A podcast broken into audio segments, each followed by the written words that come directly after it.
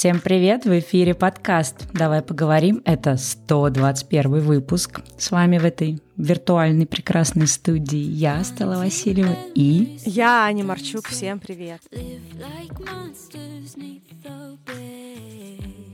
А говорим мы сегодня на такую интересную тему, как страх упущенных возможностей, тот же самый, в общем-то, ФОМа пресловутый, про который мы когда-то давно немножечко говорили в 33-м выпуске, но мы больше говорили про ФОМа в контексте желания про все прочитать в соцсетях, желания прочитать все возможные книги, такое немножко жадность потребления информации. В этом контексте мы обсуждали ФОМа, а сегодня мы хотим поговорить вот именно про вот это вот ощущение, что где-то что-то происходит, а, э, какой-то поезд куда-то мчится, а ты в него не вскочил и сам себе себя лишаешь каких-то важных возможностей. Ну да, мы еще говорили в предыдущем выпуске про какие-то мероприятия, на которые нужно пойти и не упустить какую-то тусовку или какие-то встречи друзей, то есть какие-то активности такие вот э, рядовые, э, такие вот то, что на английском называется one-off, да, то есть э, какая-то единовременная, единократная активность, да, которая один раз бывает, и которая кажется, что там что-то классное будет, и ты это пропустил. А сейчас мы говорим больше про такие большие вещи, когда кажется, что вот если сейчас не сделать какую-то вещь, то можно себе себе все будущее запороть, к примеру, да, или что вот здесь вот просто сейчас клад лежит, и если я сейчас в сторону этого клада не пойду, то я всегда буду лузером или каким-то там человеком, который в свои последние минуты жизни лежит и думает, вот как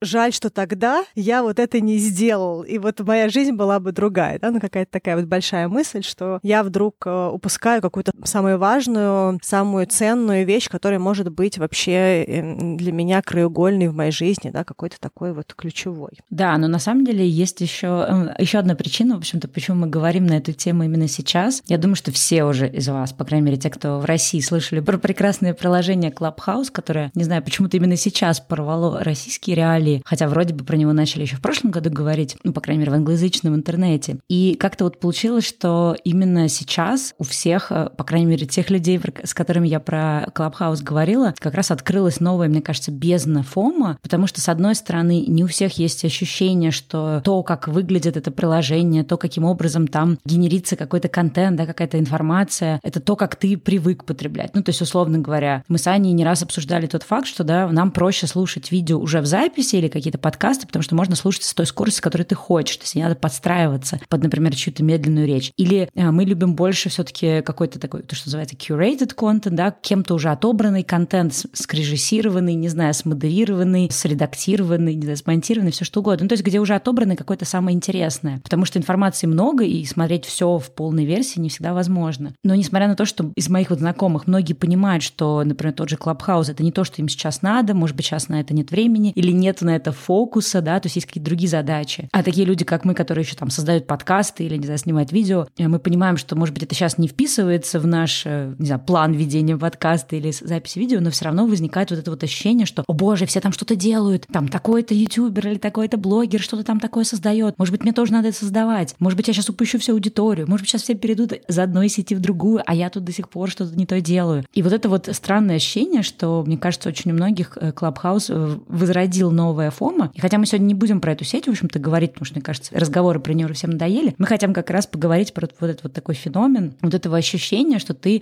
просто у тебя мозг взрывается от того, что тебе кажется, что где-то что-то происходит, и ты не можешь принять решение, надо тебе туда идти, или ты можешь подождать сейчас, не тратить на это время, или ты сейчас не потратишь время сейчас и что-то супер важное упустишь. В общем, да, про это мы все хотим сегодня говорить. Ну да, и тут еще такой момент, что иногда ты даже сидишь и понимаешь, что ну мне сейчас не до этого, и я бы хотела делать что-то еще, но а вдруг, да, и вот эта вот история, что ну а вдруг я вот сейчас это не сделаю и все, да, или вот сейчас какая-то возможность, и я ее упущу, и дальше я буду где-то э, волочиться на задворках каких-то возможностей, да, и сейчас вот самый прекрасный момент для того, чтобы куда-то впрыгнуть. И, наверное, почему важно нам сейчас про это поговорить, потому потому что у нас э, очень много вообще в нашем таком пространстве происходит событий, и эмоционально просто физически невозможно все вывести, да, и если бежать во все стороны, то можно очень сильно надорваться. Когда появилась эта сеть, мы реально сидели и думали, насколько нам вообще это сейчас нужно, и действительно ли это наша потребность, и там есть какие-то возможности, или это просто суета какая-то внешняя, которая отвлекает нас от того, что нам реально нужно делать. Да, и причем вот, ну, вот есть ощущение, что можно же, по идее, это отложить, да, сейчас вот не до того, э, прийти туда, когда, ну, появится время. Ну, ты знаешь, у меня раньше был, например, такой подход, что я не смотрела какие-то фильмы, там, не знаю, блокбастеры, которые выходили, я ждала, когда пройдет какое-то время, то есть не то, чтобы я специально ждала, но я вот любила посмотреть там то, что вышло там год-два назад, а не в этом году, да, потому что уже ну, становится понятно, стоящий этот фильм, не стоящий, потому что я не так много кино смотрю, мне важно смотреть прям такое, самые сливки. И по идее, с тем же Клабхаузен, да, можно применить такой же э, подход. Можно сейчас не нестись туда, не, не как бы не быть среди тех, кто там просто ищет, мечется, инвайт, э, добывает, потом и там сидит и просиживает часы в этих комнатах, пытаясь разобраться, где что интересное происходит. И просто подождать там полгода-год, когда устаканится, когда станет, во-первых, понятно, будет ли эта сеть жива, потому что есть куча сетей, да, там всякие Вера, Нимзис, не знаю, Перископ, которые приходили, взрывали какую-то нишу, или как Перископ, он довольно-таки был популярен, и потом он также вообще пропал, как, в общем-то, как будто бы его и не было. И кажется, что логично, надо просто подождать, да, посмотреть и уже, ну, потом вливаться, когда это будет что-то какое-то такое более что-то структурное. И самое смешное, что когда я в первый раз услышала про Clubhouse в прошлом году, это какой-то а, американской блогерки, я такая думаю, классная сеть, думаю, надо, ну, как бы, наверное, там запомнить про это, ну, наверное, я не побегу, мне это не нужно. И вот сейчас, когда мне реально написала 20, Аня, человек про эту сеть, Стелла, а ты там уже есть? Мне кажется, тебе там надо быть. О боже, это, мне кажется, твой формат. И потом мне несколько человек написали уже такие более, прислали, точнее, длинные войсы, что, о боже, я не знаю, мне сейчас вообще не до этого клабхауса, но все там сидят, все там что-то делают. Мне кажется, надо. И я каждым из этих людей записала очень длинное сообщение, там три или четыре таких было человека, разложила по пунктам, почему им не надо не рестить, почему им не надо бежать в этот клабхаус, если у них нет такого ощущения, какие у клабхауса есть минусы. И потом прошло два дня, мне написала еще там, ну, то есть это были первые несколько человек, потом мне написала еще 17 человек, и я, э, знаешь, ситуация закончилась тем, что 12 часов ночи Стелла изучает комнаты в Клабхаусе. Я такая, боже мой, как вообще? Прошли сутки, понимаешь, и я сама подорвалась на этой мини, к сожалению. Да. Но, правда, надо сказать, что я еще особо ни в одной комнате не сидела, то есть я там всех надобавляла, время от времени захожу, смотрю, что там происходит. Благо, у меня нет айфона, только iPad, поэтому нет возможности каждые пять минут туда заходить. И я захожу, смотрю, такая, так, что-то какая-то ерунда. То есть я хотя бы сейчас, знаешь, на уровне уже нахождения там пытаюсь этот фома преобразовать, что вот только если там что-то будет супер критичное, у меня будет супер много свободного времени, вот я там буду сидеть. Да. Вот, так что да. Но тут важно сказать, что, возможно, кто-то, кто уже подключился, просто супер фанатеет, да, это не про то, что есть какая-то проблема с Клабхаусом, и никому там не нужно быть, да, то есть это выбор каждого. То, что важно сказать, и, наверное, на это можно завершить на данный момент общение про Клабхаус, да, что у каждого из нас есть какой-то свой выбор, зачем нам что нужно. И основная проблема с тем, что очень часто мы руководствуемся не тем, что нам реально нужно, а тем, что происходит в наших социальных группах. И нам кажется, что, боже мой, все уже что-то делают, а я нет. И э, если я не хочу потерять свою социальную группу или упустить какую-то возможность, то, наверное, мне тоже нужно немножечко подсуетиться. И иногда это очень классное качество, которое помогает нам расти и развиваться, да, читать какие-то книги, которые все читают, изучать языки, если, допустим, все говорят уже на каком-нибудь английском, французском, немецком, китайском, а мы не говорим. Да, может быть, если все бегают, подумать о том, какой спорт выбора у нас может быть, да, или если все пошли какие-то получать новые виды образования, там второе выше или какие-то тренинги, тоже подумать, а что бы бы я еще поучил, да, то есть в таком желании соответствовать своей социальной группе или быть в потоке со своей социальной группой нет ничего плохого. Самое важное в этой истории — это оцифровывать, где то, что мы делаем, привязано к нашим интересам, желаниям, потребностям и потенциальным возможностям, которые нас интересуют, или это привязано к такой вот э, внешней силе, которая все, что делает, это порождает в нас принятие решений на эмоциях. Я, наверное, вот первая мысль, которую я хотела донести в рамках вот этого этого вот страх упустить возможности, это то, что когда мы сталкиваемся с такой вот историей, когда что-то где-то вдруг происходит, и надо во все стороны бежать. Первое, что мне кажется нужно сделать, это выдохнуть, потому что фактически это ничего отличного от того, чтобы принимать любые другие решения на эмоциях. Допустим, накричать на кого-то, потому что кто-то плохо себя повел, допустим, или не так, как мы ожидали себя повел, или расстаться с кем-то, потому что вот в момент такой был эмоциональный всплеск, или наоборот, там,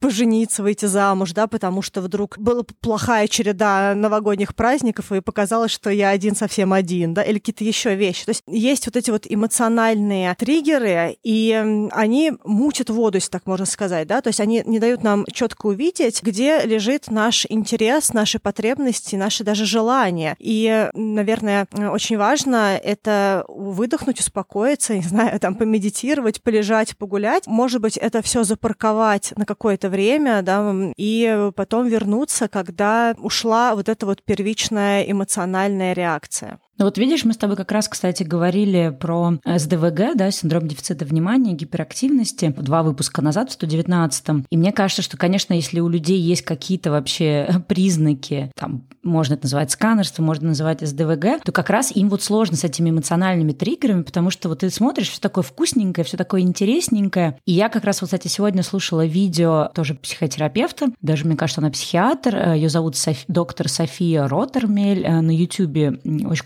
классное видео про СДВГ. Я, кстати, добавила эти видео в тот выпуск. Если кому-то эта тема интересна, то сходите на сайт, посмотрите, я добавила этот плейлист. И вот э, она как раз говорила о том, что одна из таких проблем, да, это вот высокая импульсивность, когда э, ты вот не можешь противостоять вот этим импульсам извне. То есть тебя что-то дернуло, и ты как, знаешь, как это, тебя понесло по ветру. И, а, ну, вот когда она там в своих видео обсуждала как раз, что делать, да, как, как вообще с этим бороться, ну, вот в контексте вопроса, который мы обсуждаем, важно людям, да, иметь какие-то цели, да, какие-то векторы, и как раз э, все время себя проверять. А это как, вот каким образом вот это сейчас там, не знаю, сейчас я приду, да, в, эту, в этот клабхаус, или, не знаю, там, кто-то меня куда-то позвал, или мне какое-то там интересное предложение профессиональное сделали. Это бьется с моей какой-то генеральной целью, да, там, долгосрочной, если она у меня есть. Если у меня нет долгосрочной, то какая-то среднесрочная цель. То есть как это мне поможет моих каких-то целей достигать. Вот именно чтобы отсечь, во-первых, когда это моя цель, когда это я просто все побежали, я побежал, да, то, что самое типичное фома, то есть Блин, я знала про этот гребаный клабхаус э,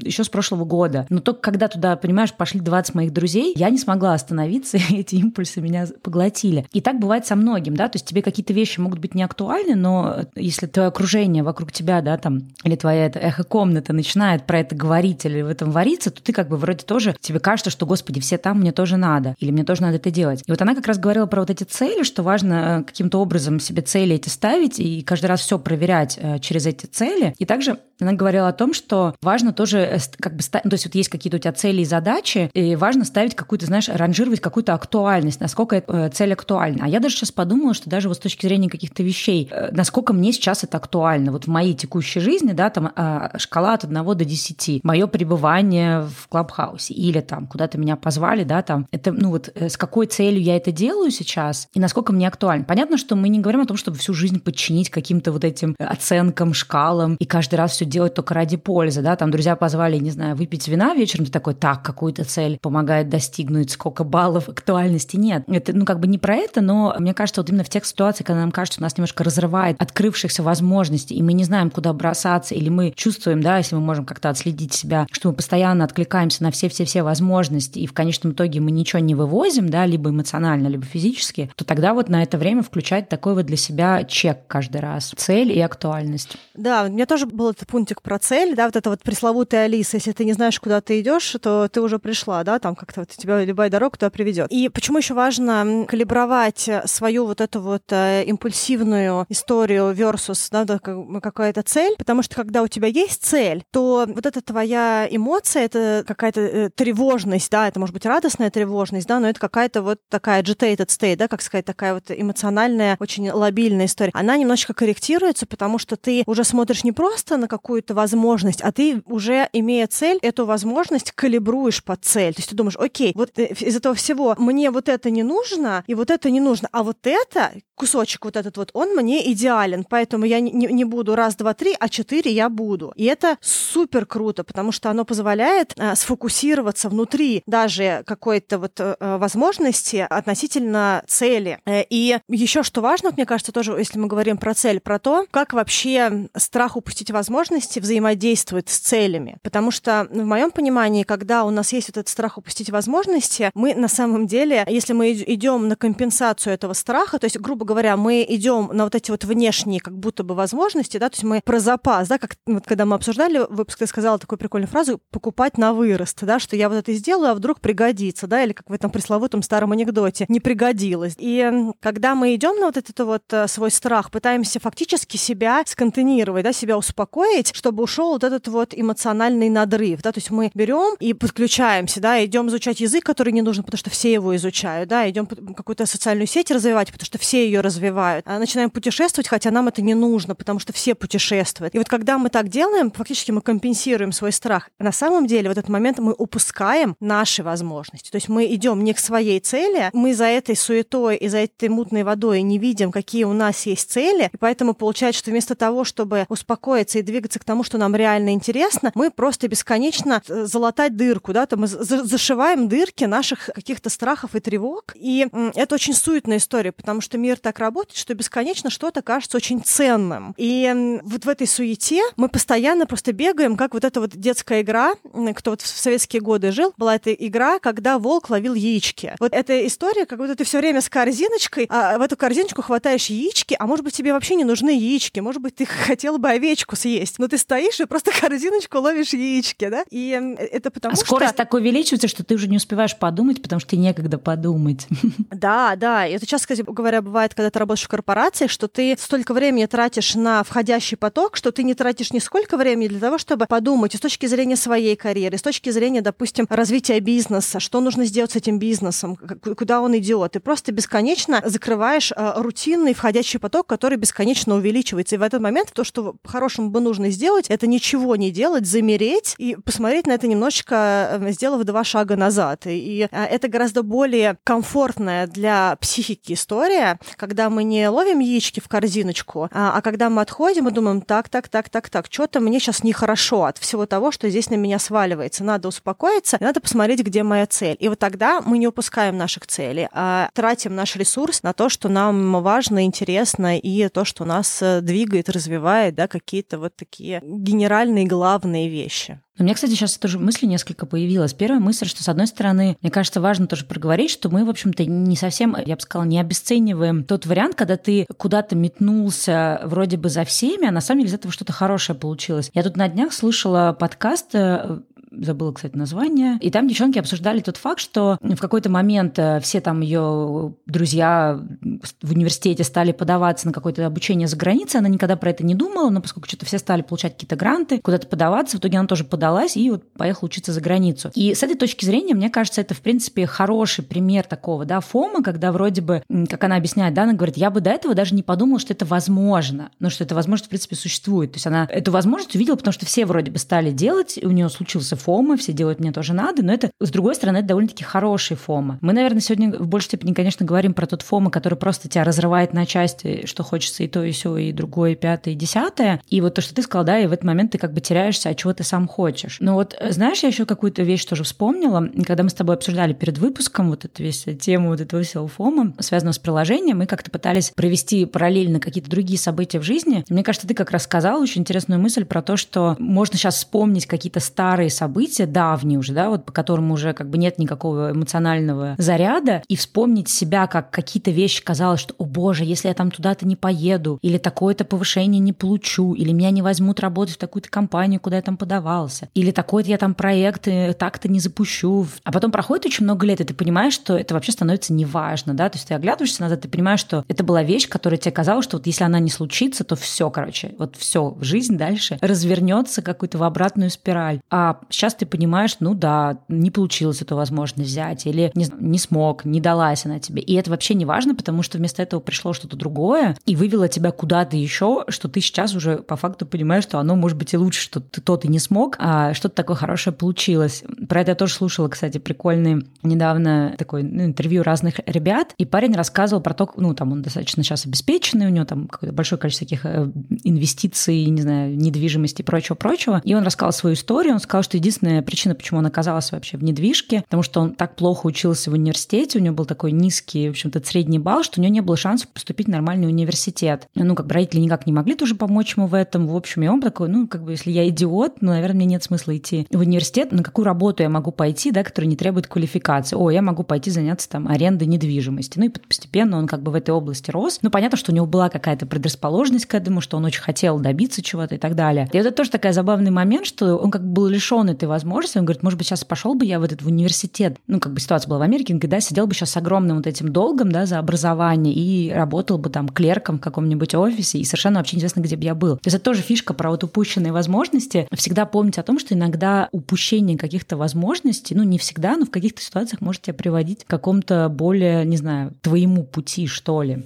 Да, ты помнишь, как это старая история, я не знаю, это правда или нет, которые вот часто рассказывали, что Билл Гейтс, когда его спросили, как вы вообще где оказались, и он сказал, что вот мне нужно было отправить какое-то резюме, или у меня не было сканера или факса и что-то еще. Он говорит, а прикидывайте, вы столько всего добились, а где бы вы были, если бы у вас был факс? Типа я была бы там дворником в какой-то компании, потому что это позиция, на которой я аплицировалась. Ну, какие-то детали я уже не помню, но да. вот эта вот мысль про то, что неизвестно, где какая есть возможность. История, про которую Стелла говорит, это когда мы работали вместе в Лореале, и был момент, когда на каком-то этапе был мега популярен вот этот вот крем с э, поступательным загаром. Я же не помню, как называется на русском, да, такой gradual tan, когда ты мажешься, мажешься, и постепенно становишься темнее. И я помню, что когда эта категория вошла, а я как раз отвечала за солнечную серию, и у меня тогда случилось сотрясение. Я готовила запуск одного из продуктов тогда в портфеле компании в России, и у меня случилось сотрясение, и я уже не могла дальше продолжать делать какую-то маркетинговую работу, потому что это много часов за компьютером, много концентрации, а у меня реально нужно было по-другому немножечко восстанавливаться. И я пошла в продажи, и моя подружку запускала. И я помню, что я сидела и говорила, блин, это же продукты века, это же вообще взрывает индустрию. И что вот если я сейчас не запущу, это же такая вообще бомба. Я просто, я могла бы быть у истоков крутого запуска в России и что-то еще. У меня вот реально, ну, это все было, я была супер маленькая еще тогда, это был первый мой вообще корпоративный маркетинговый опыт. И мне казалось, что это просто ужасный провал, что я сейчас не запускаю, это такая потерянная возможность. Сейчас я смотрю, это просто смешно даже об этом думать. Во-первых, это какая-то микрониша на рынке. И никто вообще особо э, на эту тему с точки зрения индустрии, э, в общем-то, никуда и не продвинулся. Да? И таких э, случаев был миллион, когда нам кажется в моменте, что что-то очень сильно важно. Даже социальные сети. В какой-то момент времени появился ВКонтакте, все были ВКонтакте. Потом в Россию пришел Facebook, и часть прогрессивной аудитории переключилась на Facebook. ВКонтакт забросили. Почему, допустим, у многих людей ВКонтакте, они мертвые фактически социальные сети. Хотя, ну, я знаю, что те, кому сейчас от 13 до там, 22, они прям супер любят ВКонтакте. Да? Потом появился там YouTube, и все такие, о, YouTube, там надо тратить свои часы на YouTube. Потом появился Инстаграм, все такие, хоба, надо бежать в Инстаграм. Потом там в Телеграм. И м, вообще предвестником всего этого были какие-то другие сети, типа MySpace, которые просто сдохли, хотя им тоже пророчили какое-то супер э, вообще будущее. Или, допустим, какие-то инвестиции в плане стартапов. Я помню, что когда вот эти вот были биржи, когда ты можешь, как типа группона, да, когда ты можешь объединяться с кем-то, ну, с людьми какими-то, и покупать купоны, которые потом тебе дают скидки. Чувак, который владел группоном, ему какие-то предложили баснословные деньги, чтобы выкупить бизнес, а он такой, нет, я буду его сам продолжать, не хочу его отдавать, мол. И в итоге сейчас, мне кажется, вот эта история с группонами и подобными сервисами. Не, группон, кстати, по-моему, они все таки продали. Может быть, какой-то другой был бизнес. Ну, может быть, позже они его продали, когда, может быть, там пошел какой-то спад, и было понятно, что там это не, будет какой-то тоже маркетплейс э, века. И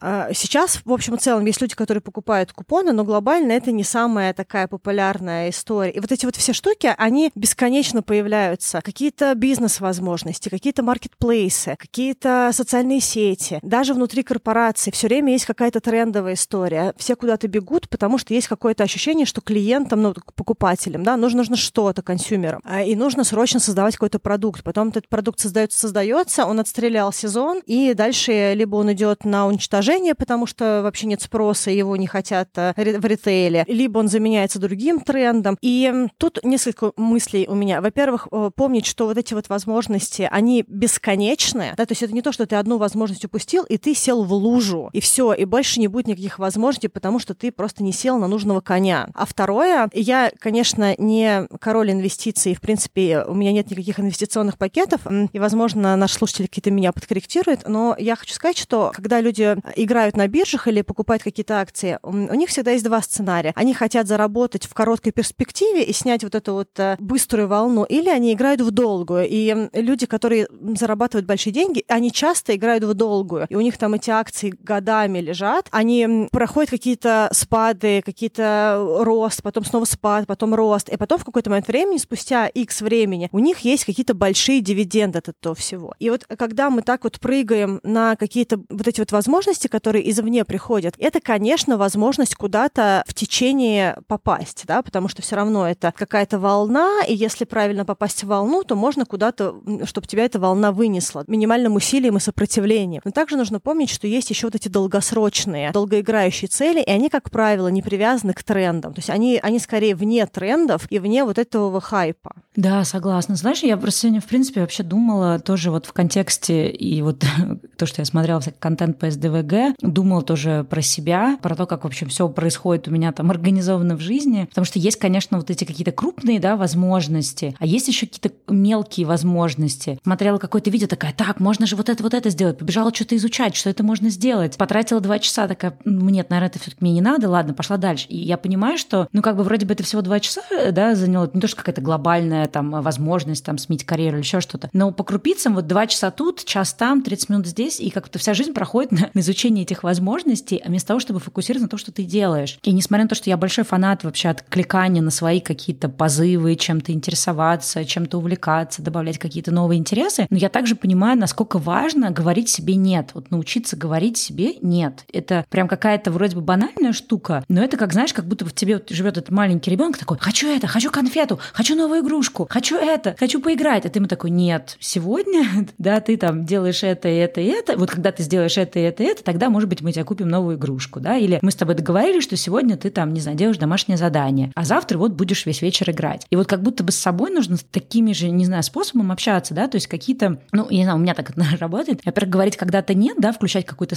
самодисциплину, а во-вторых, ну, допустим, э, если какая-то вещь тебе важна, ты можешь себе как награду ее сделать, да, то есть, окей, вот хочется мне сейчас там про что-то поизучать, да, и потратить на это опять вечер вместо того, чтобы сесть поработать. Я себе говорю, вот а сейчас вот я сделаю такую порцию работы, да, потом я поставлю себе будильник на 30 минут, чтобы там поизучать какую-то новую информацию, да, которую мне кажется, мне прямо сейчас срочно надо все про это узнать. Но это такая проблема, наверное, сверхлюбознательных людей. Но мне кажется, с большими штуками тоже довольно-таки страшно говорить себе, ну, каким-то возможностям нет, потому что кажется, что да, вот сейчас скажешь нет, и других возможностей не предоставится, да, или как бы, знаешь, как это, сейчас вселенной скажешь нет, и больше вселенная не будет тебе ничего предлагать, потому что она подумает, что ты не отзываешься, да, такие какие-то тоже штуки. И мне кажется, когда ты начинаешь прям через свой этот страх, что, боже, это сейчас безумно важно, а я говорю этому нет, потому что мне нужно сфокусироваться на том-то, том-то и том-то, ты, когда ты так начинаешь делать, ты потом через какое-то время вот уже сможешь оглянуться назад и увидеть, что вот это вот э, нет в тот момент дико страшное и дико сложно принимаемое, оно, на самом деле, было верным. Ну, там, если вот говорить про свои тоже какие-то примеры, я, например, летом приняла решение, что я как бы перестаю там постить активно в Инстаграм и в Телеграм-канал, и что мне надо сфокусироваться на каких-то моих важных проектах, потому что я себе насоздавала кучу разных ипостасей блогинга, и объективно я не вывожу это ни как в плане времени, ни в плане каком-то, знаешь, вот моральном, эмоциональном состоянии. То есть я уже чувствую, что я исчерпалась э, как бы создавать какой-то бодро новый контент, не потому что мне не про что рассказать, а именно потому что очень много всего, и я просто распыляюсь, да, как-то себя так мелко размазываю, и э, было дико страшно, казалось, о боже, если я перестану постить в Инстаграм, и все от него отпишутся, как же я как блогер, я же должна там быть, и Телеграм-канал, его же надо развивать. И вот сейчас, там, прошло полгода, и я понимаю, что мне вот сейчас, опять же, совершенно не жарко, не холодно от того, что я это сделала, у меня нет этого страха, что я что-то там упускаю, и я супер благодарна себе, потому что это позволило мне, знаешь, немножко сконцентрировать мои усилия на тех проектах, которые у меня были, и сделать довольно-таки много всего важного, что я сделала второй половине года благодаря тому, что я от каких-то вещей отказалась, каким-то вещам сказала нет. Хотя мне казалось в тот момент, что это, ну, что я дико упускаю какие-то возможности, там, не продолжая развивать свой инстаграм-аккаунт. Ну, это так, немножко из блогерского опыта, но я думаю, что каждый может найти какой-то, ну, свой пример, да, в своей профессии.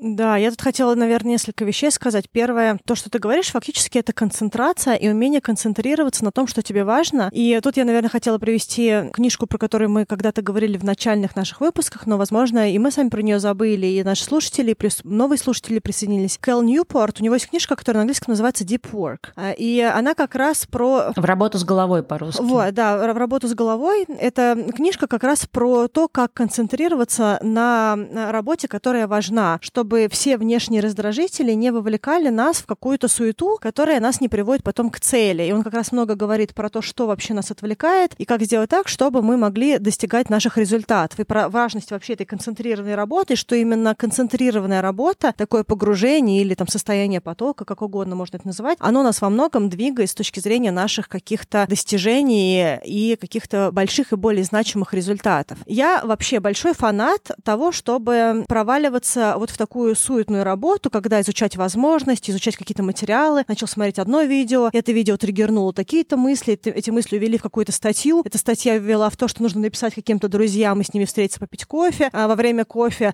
я узнала какие-то новые книжки, начала читать эти книжки, пока я читала книжки, узнала новые книжки, ну и тому подобное. Потому что эти вещи, они часто нас тоже развивают, они расширяют кругозор, они расширяют какую-то, может быть, даже интеллектуальную наполненность, да, возможность говорить на разные темы, возможность что-то создавать, но важно разделять эти вещи. То, что для нас важно и какая-то наша ключевая цель, которую мы сейчас э, хотим достичь, какой-то путь, по которому мы идем. И вот э, это фановое развитие. Я обожаю вот это вот. Я обожаю идти за новым материалом, за какими-то новыми мыслями, философствовать, что-то обсуждать. И я прям тащусь от этого. Вот просто обожаю. Но важно понимать, что это не ключевая часть, которая драйвит жизнь. Я, конечно, безумно счастлива, что сейчас я могу читать книжки для работы. Мы сидели с девчонками как-то вечером, пили вино и общались. И мне одна девочка э, спросила, подружка, как ты вообще находишь время на книги? И вторая девочка говорит, ну так это же ее работа, читать книги, чтобы она могла создавать материалы для подкаста. Я думаю, да, боже мой, да. как мне так повезло, что я наконец-то вышла на работу, что я могу читать книги, и это моя работа читать книги. Но очень важно понимать, где э, наша цель и где все остальное. И я вот это, наверное, называю, что вот эти вот все суетные проявления, волны, хайп, что-то интересненькое, что нужно тоже изучить. Это в какой-то степени для меня факультативная активность. И когда нас срывает вот это вот фома от того, что, бог мой, надо что-то делать срочно, срочно, срочно куда-то бежать, когда ты успокаиваешь, ты понимаешь, окей, возможно, эта вещь стоит изучения, возможно,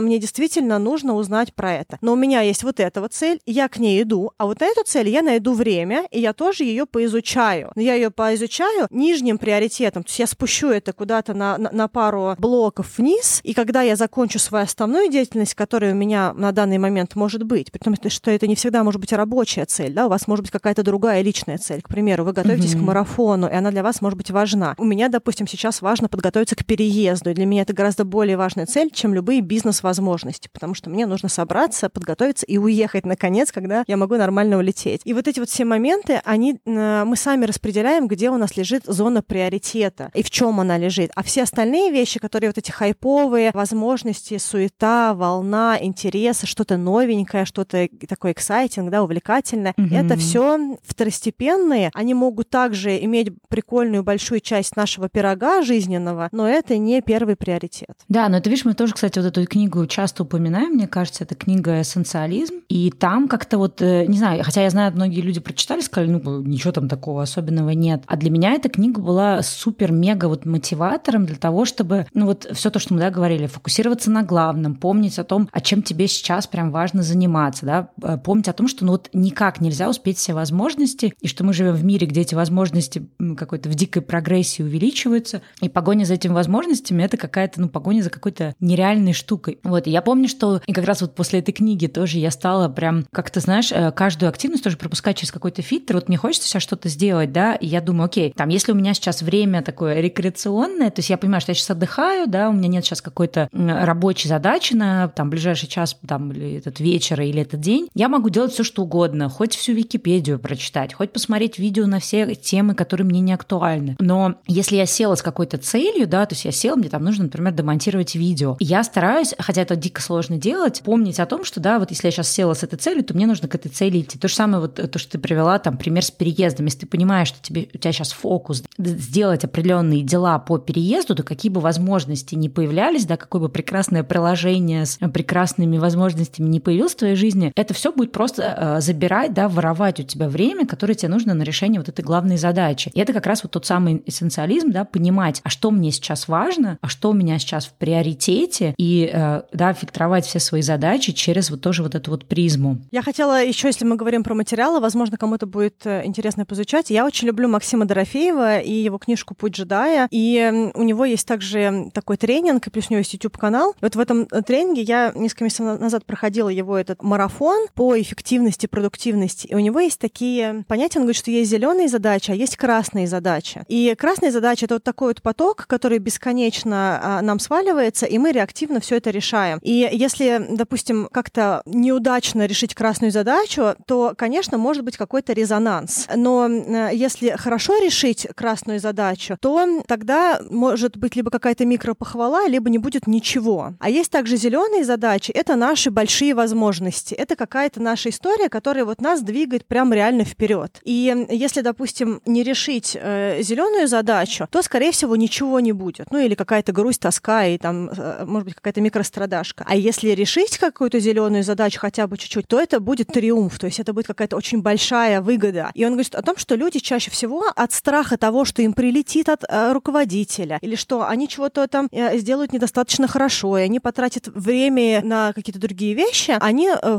впадают вот в эти вот красные задачи и просто бесконечно отбивают вот этот вот э, теннисный мячик красных задач. И никогда не фокусируются или все время деприоритизируют вот эти вот зеленые задачи, которые на самом деле могли бы дать э, нереальный такой квантовый скачок фактически в том деле, который человеку реально нравится делать и интересно. И э, он говорит о том, что для э, жизни, скорее всего, такой в долгоиграющем, зеленые задачи, они тебе не делают, э, если ты их не сделал, не выполнил, они тебе не делают больно. И что возможности, большинство возможностей, они э, не э, эмоционально заряжены, они скорее протухают, да, то есть э, они просто исчезают. Поэтому, если мы хотим реально двигать куда-то себя вперед, то какая-то большая жирная часть нашего времени, либо наш приоритет, либо, возможно, время, допустим, утреннее или какое-то первичное, оно должно быть потрачено на зеленые задачи, прежде чем мы войдем в поток от футболивания вот этих вот красных задач. Мне очень, очень нравится, как это Максим написал. Есть его прям видео на YouTube про это, но и есть его вот этот вот тренинг. Мы тоже потом оставим ссылки, если кому-то интересно. Ну вот мне кажется, как раз часто бывает, что вот э, если человек погружен вот в этот страх, это возможность, я ее упущу, так, мне надо за это бросаться, за то, за другое, третье и тридцать пятое. Это вот, да, это то, что ты говорила. Либо это, знаешь, что мы просто раскидываем какие-то больше такие рутинные мелкие штуки. То есть мы просто, знаешь, вот как вот э, к нам прилетело в корзину, нам нужно отбить. Прилетело отбить, или как-то там проводила налоги, да, поймать яичко этим волком.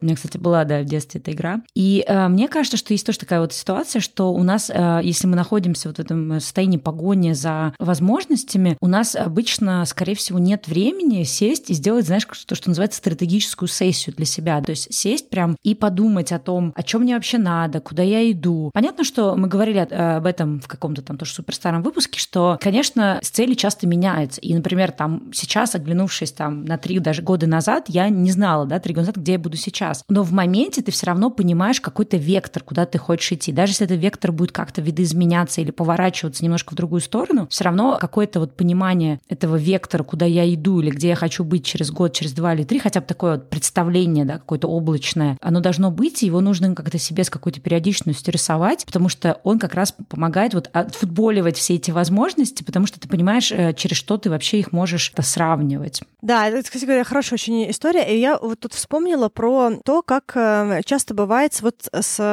корпоративными тоже работами. Есть люди, которые приходят в одну компанию, и они много лет где-то работают. Ну или сколько-то лет, да, это может быть не всегда там 5, 10, 15, ну, допустим, 2, 3, 4 года. И из-за того, что они прошли несколько циклов в этой компании, у них получается, что они столкнулись с какими-то проблемами. Эти проблемы были решены в какой-то момент. Дальше они пошли на следующий уровень, появились какие-то новые проблемы. И в одной компании человек проходит несколько циклов и получает какой-то навык. А есть также люди, которые здесь три месяца поработали, здесь полгода, здесь... И вроде как кажется, что они получили какой-то очень интересный опыт. Но на самом деле они фактически просто посмотрели трейлеры к фильму. Да? То есть это не то, что ты посидел и посмотрел весь фильм до конца, как задумано было режиссером, оператором, да, сценаристом и прочее. А ты просто понакидался трейлерами и ушел наполненный трейлерами. И получается, что человек, который везде по чуть-чуть поработал, на самом деле, если он не какой-то талант от Бога, или он, в принципе, может в другой момент сесть и осмыслить весь этот опыт, полученный, даже вот короткий кусочничество вот этого. Если он не в состоянии вот так вот осмыслить этот опыт, а часто люди, которые вот так вот прыгают, они не в состоянии, потому что у них вот этого вот concentration work, ее, такой концентрированной работы, ее было очень мало, то они потом не в состоянии дать какой-то большой и интересный продукт. Это скорее будет на откуп по качеству личности. И э, вот с целями, которые мы говорим о том, что цели могут меняться, но мы берем и идем к какой-то одной цели. Потом, может быть, мы к ней шли, поняли, что цель не наша, или она нам, допустим, не нужна, или мы ее отработали, отработали, и мы сделали какое-то движение другое, да, мы куда-то перешли с нашим уже накопленным опытом. Таким образом, мы, получается, э, развивались в чем-то, а потом надстроили к этому уже полученному навыку какой-то новый навык, и мы можем менять наши цели, интересы, профессии. Но это сильно отличается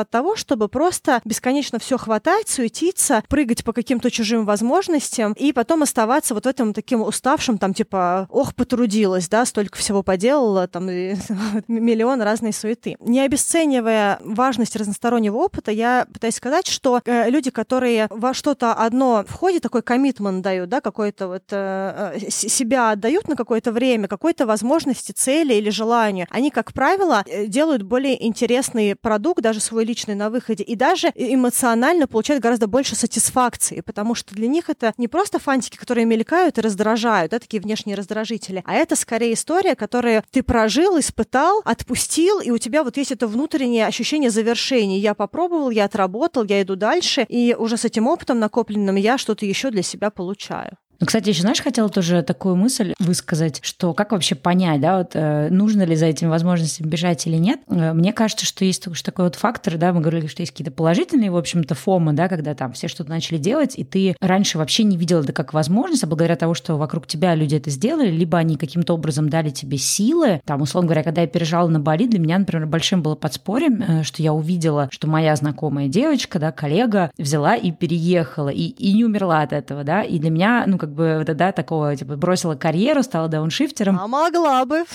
Вот, и для меня это было, то есть, как бы, можно сказать, что это как бы фома, а с другой стороны, как раз для меня это было именно таким вот, ну, поддержкой. Я такая, о, окей, если этот человек сделал, и с ним все ок, наверное, значит, я могу, да, то есть для меня это было такой дополнительной подпиткой мотивации. Или иногда это бывает, что ты, ну, про эту возможность э, вообще не думал. То есть я помню, что когда вот ты мне рассказала про то, что ты там поедешь в Австралию, и я впервые подумала о том, что, ой, так можно же поехать учиться не обязательно там этой же экономики, маркетингу, маркетингу, который я и так знаю, можно же поехать учиться вообще каким-то другим вещам. То есть иногда это как-то вот, ну, положительно, да, потому что этот фома может расширять твой э, кругозор. Но сигнал, когда вот не нужно откликаться на всякие фомы, это когда у тебя есть ощущение, что ты уже и так, знаешь, просто перекипаешь, что крышечку уже выбивает, когда у тебя очень много всего. Там, например, там, не знаю, какое-то интересное обучение, какой-то бесплатный вебинар пришел, или тебя куда-то э, пригласили на какую-нибудь конференцию, но она длится три дня, и тебе нужно там расчистить свое расписание. И вот для меня, да, если я понимаю, что я уже просто не вывожу количество активностей ни информационно, ни интеллектуально. То есть у меня какой-то передоз. То есть когда я понимаю, что это передоз, я просто понимаю, что все, значит, сейчас нужно говорить нет каким-то возможностям, да, пока я не приду в какое-то нормальное состояние. То есть даже если, может быть, эта вещь отвечает моим целям, да, то есть я до этого говорила, что надо оценивать, отвечать, не отвечать целям, тут даже может быть так, что она может отвечать этим целям. Там, не знаю, иногда меня зовут на какие-то там интервью или там гостем какой-то подкаст или куда-то там, не знаю, подкаст на видео, и мне вроде бы хочется, и это отвечает моим целям, и это, наверное, может как-то ко мне привлечь тоже там дополнительную аудиторию к моему каналу. То есть, да, это неплохо. Но я прям чувствую, что вот эмоционально это уже никуда не вписывается, ни в мое расписание, ни в мои силы, ни в мой ресурс. И тогда тоже это хороший сигнал для того, что в данный момент нужно отключать рубильник фома и просто, да, вот как лошадь, которая одели шоры, и она просто идет вперед, потому что иначе она будет отвлекаться. И вот в какие-то периоды жизни такой подход тоже на самом деле работает, если у тебя уже идет перезагрузка,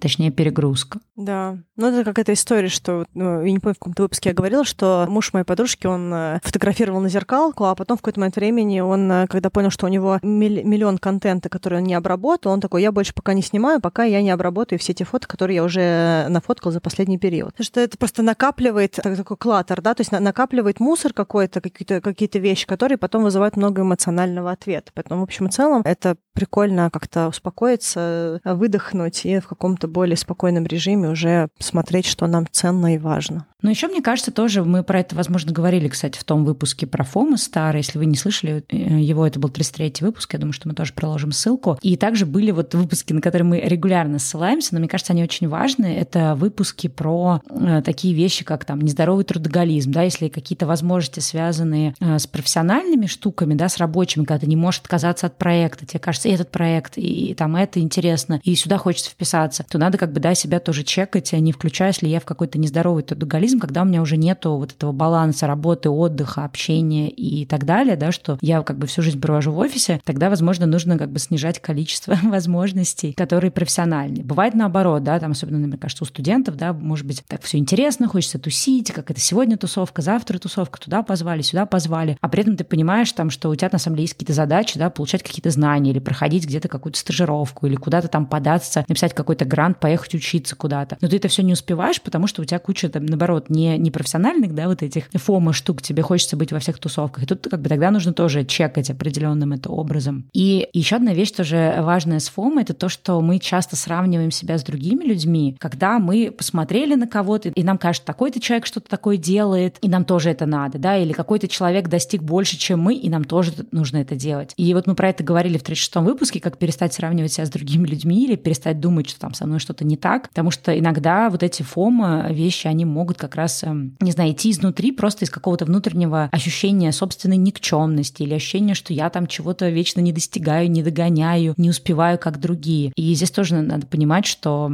в общем-то, у всех разные возможности, разные задачи, разные цели, разные какие-то периоды, когда мы можем быть чуть-чуть менее продуктивными или менее ресурсными, и не создавать себе какие-то вот погоню за возможности, просто потому что нам кажется, что кто-то эти возможности хватает, значит, нам тоже нужно их хватать. Ну да, это вот вопрос тоже о том, что я вот говорила выше по поводу а, коротких инвестиций и э, долгих инвестиций, mm-hmm. потому что когда ты смотришь в коротком отрезке, тебе кажется, что вот этот человек уже здесь достиг, там достиг, а я такой здесь лох сижу и никуда не двигаюсь. Но а, большое находиться ну, в каком-то пути таком а, более длительном, да, то есть какие-то наши цели и наши реализации, они не всегда привязаны к тому, чтобы что-то делать вот в, из серии а, вот э, я в этом месяце хуже, чем другой, или я в этом году хуже, чем другой. А когда смотришь на большой отрезок, то ты видишь, куда ты пришел в этом отрезке, даже без относительно других людей. Если важно для собственного роста смотреть на то, где другие люди, файн, это выбор каждого, чему себя приравнивать, да, на кого ориентироваться, да, может быть, э, кто-то растет, когда смотрит на своих там пирс, да, на каких-то своих э, сокурсников, да, или людей, которые в том же поле находятся. Это тоже, мне кажется, валидная система оценки, хотя, может быть, не самая комфортная и здоровая, потому что она просто больше триггеров дает. Но э, если смотреть в большом отрезке, то э, лучше заметно, что мы тоже достигли, а иногда мы даже достигаем большего, потому что человек, вообще любой успех, он не очень линейный, да, то есть есть какие-то периоды большого роста, потом есть периоды спада или ожидания, потом есть какие-то новые скачки, и мы вот всегда результат вот этих вот вот каких-то продуктов скачков, и э, не стоит так сильно к себе быть э, таким строгим или жестоким и как-то себя так резко оценивать, потому что будет какой-то другой момент, в котором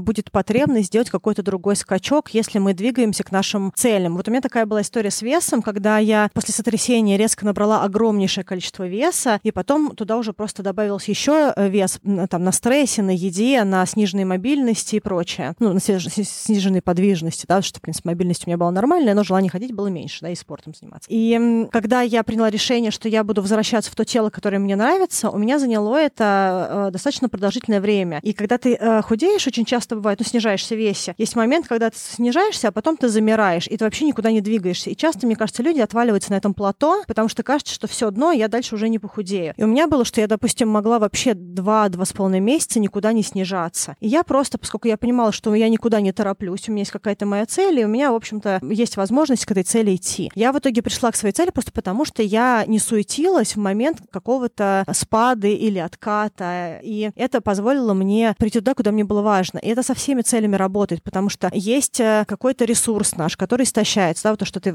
чуть раньше говорила, да, такое вот где-то это переутомление, чрезмерный трудоголизм, иногда это вот то, что на английском называется decision fatigue, или это называется как-то... Э... Усталость от принятия решений. Да, да, усталость от принятия решений, когда мы просто в состоянии сейчас просто решать незначительные задачи, да, какие-то а, или действия делать, там, не знаю, помыть посуду окей, а почитать книжку уже не окей, да, или там какое-то, не знаю, ответить на письмо рабочее окей, а сделать какую-то аналитику не окей, да, то есть и мы всегда в нашей жизни, мы немножечко вот в этом плавающем состоянии, у нас больше ресурсов, у нас меньше ресурсов, мы сильно вложились и устали, мы хотим отдохнуть и смотреть на облачка, да, мы сейчас готовы э, бороться и двигаться какой-то рывком какой-то цели, либо нам нужно сейчас немножечко замереть и подумать, подумать, куда же я иду. Есть люди более плановые, у которых чуть лучше это складывается, и они идут шаг за шагом, шаг за шагом, да, такие baby steps. А есть люди, вот я, я явно не отношусь к этим людям, которые планово могут двигаться к какой-то своей цели а, со стабильным шагом. Я все время ворвалась, сделала, откатила, выдохнула, ворвалась. Но при прочих равных, мне кажется, что я, в общем, достаточно неплохо себя чувствую с точки зрения моих целей. я всегда достигаю больших своих целей, да, и неважно, это вес, это иммиграция, это какие-то корпоративные цели. В общем и целом, мне кажется, что у меня нормально с э, цель-результат истории. Но я про себя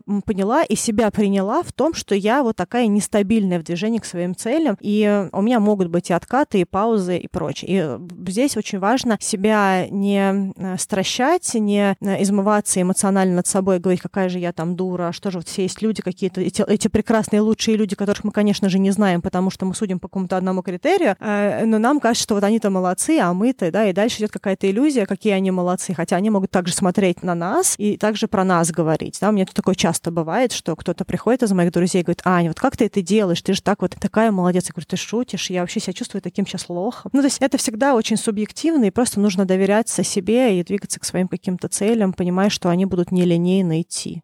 Да, ну, в общем, мне кажется, что можно уже как-то резюмировать наши эти разглагольствования из того, что я для себя, да, ну, еще раз как-то подытожив, наверное, использую. Это первое, знаешь, какую-то брать паузу перед тем, как я бросаюсь в новую возможность. Иногда, если это какая-то микровозможность, например, мне хочется что-то изучить, взять паузу для того, чтобы немножко остановиться, выдохнуть и спросить себя, а это то, чем я хочу сейчас заниматься, это то, чем мне сейчас нужно заниматься, или это то, что поможет мне в достижении какой-то вот ближайшей цели. Если это какая-то вещь более глобальная, то брать более длинную паузу. То есть, когда я решаю, что мне срочно надо запустить такой-то проект или новый подкаст или еще что-то, то у меня есть какой-то внутренний период, там, месяц или два, там, или какое-то количество недель, да, в зависимости от проекта, э, где я беру эту паузу для самой себя, чтобы немножко пожить с этой идеей, этой возможности, чтобы немножко, знаешь, как-то вот повариться в этом. И я понимаю, что через месяц я приму более взвешенное решение. То есть это не будет уже фома, что мне кажется, мне срочно это надо. Это не будет вот именно это импульсивное решение, а это будет уже какая-то, во-первых, продуманная штука, а во-вторых, я за это время смогу оглянуться, да, и на свое расписание, и на свои какие-то, не знаю, обязательства. Я смогу увидеть, вписывается это, не вписывается в мое расписание. И также я смогу это как-то, знаешь, э, приложить к другим моим проектам и понять, как это вообще все будет увязываться, да, в моей какой-то карьерном пути, в моих делах и так далее. То есть вот этот элемент э, брать паузу, на самом деле, он тоже для меня достаточно эффективный. То есть не только себя спрашивать, да, про цели, но и брать тоже эту паузу, чтобы было время вообще подумать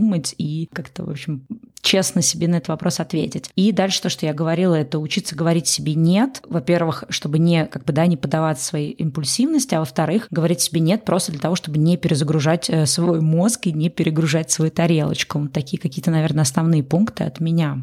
Для меня такие пункты, которые, мне кажется, важны в дополнение к стеле, очень важно понимать, какие у нас сейчас задачи и приоритеты, то есть что я конкретно хочу для себя и какую сейчас проблему я пытаюсь решить тем, что я прыгаю в эту возможность, или какую возможность я действительно вижу для себя в рамках того, что мне важно сейчас, на данный момент. И если ответ, наверное, никакую, или я пока не понимаю, какую, то, наверное, эту вещь можно просто припарковать, и если она действительно важна, то она сама себя подсветит. Второе, что вот мне кажется очень важным, это то, что возможности на самом деле бесконечны, то есть какие-то возможности более интересные, какие-то менее интересные. Но мир так работает, что постоянно что-то случается, что-то приходит. И даже какие-то протухшие возможности иногда можно прийти, про себя напомнить, и иногда это тоже даст эффект. И, может быть, в этот момент мы будем гораздо более готовы. Реанимировать. Реанимировать, ну да. И, может быть, тогда у нас будет внутренней готовности гораздо больше, чтобы это делать. Ресурса больше. Может быть, какие-то знания новые появились для того, чтобы мы действительно могли эту возможность взять и развить ее. И многие вещи, они проходят разные циклы, разные стадии, да, и, э, допустим, люди, которые начали делать подкасты в России в 2009 году, они в итоге, э,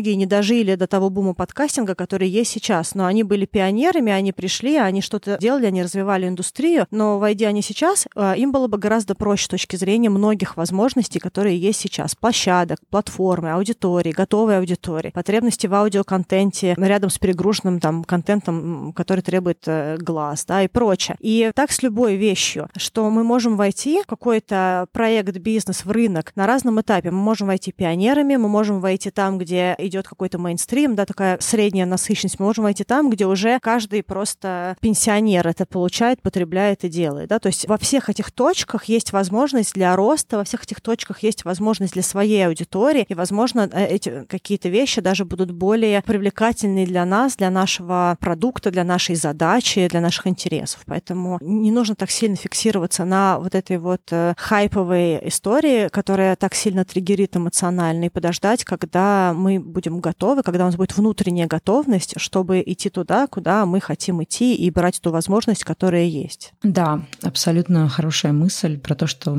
возможности как даже если они кажутся потерянными или что мы их потеряем, они всегда к нам могут тоже вернуться. Да, как-то дать какую-то э, ценность для нас. Ну вот, поэтому не э, переживайте по поводу того, что происходит, не подавайтесь вот этому страху упустить возможности, доверяйте себе, доверяйте своим целям, своему какому-то внутреннему ориентиру и, э, возможно, с концентрированной работой и своими личными целями вы получите то, что вам действительно важно. Ну что, я думаю, на этой прекрасной ноте мы закончим этот выпуск. Надеюсь, что он у вас как-то отозвался, какие-то тоже у вас интересные мысли родились на эту тему. И если вы захотите оставить комментарий, это можете сделать у нас на сайте, либо вы можете написать в соцсетях и затагать нас. Да, а, спасибо, Стелла, спасибо всем и хорошего дня. Пока-пока. Да, всем пока.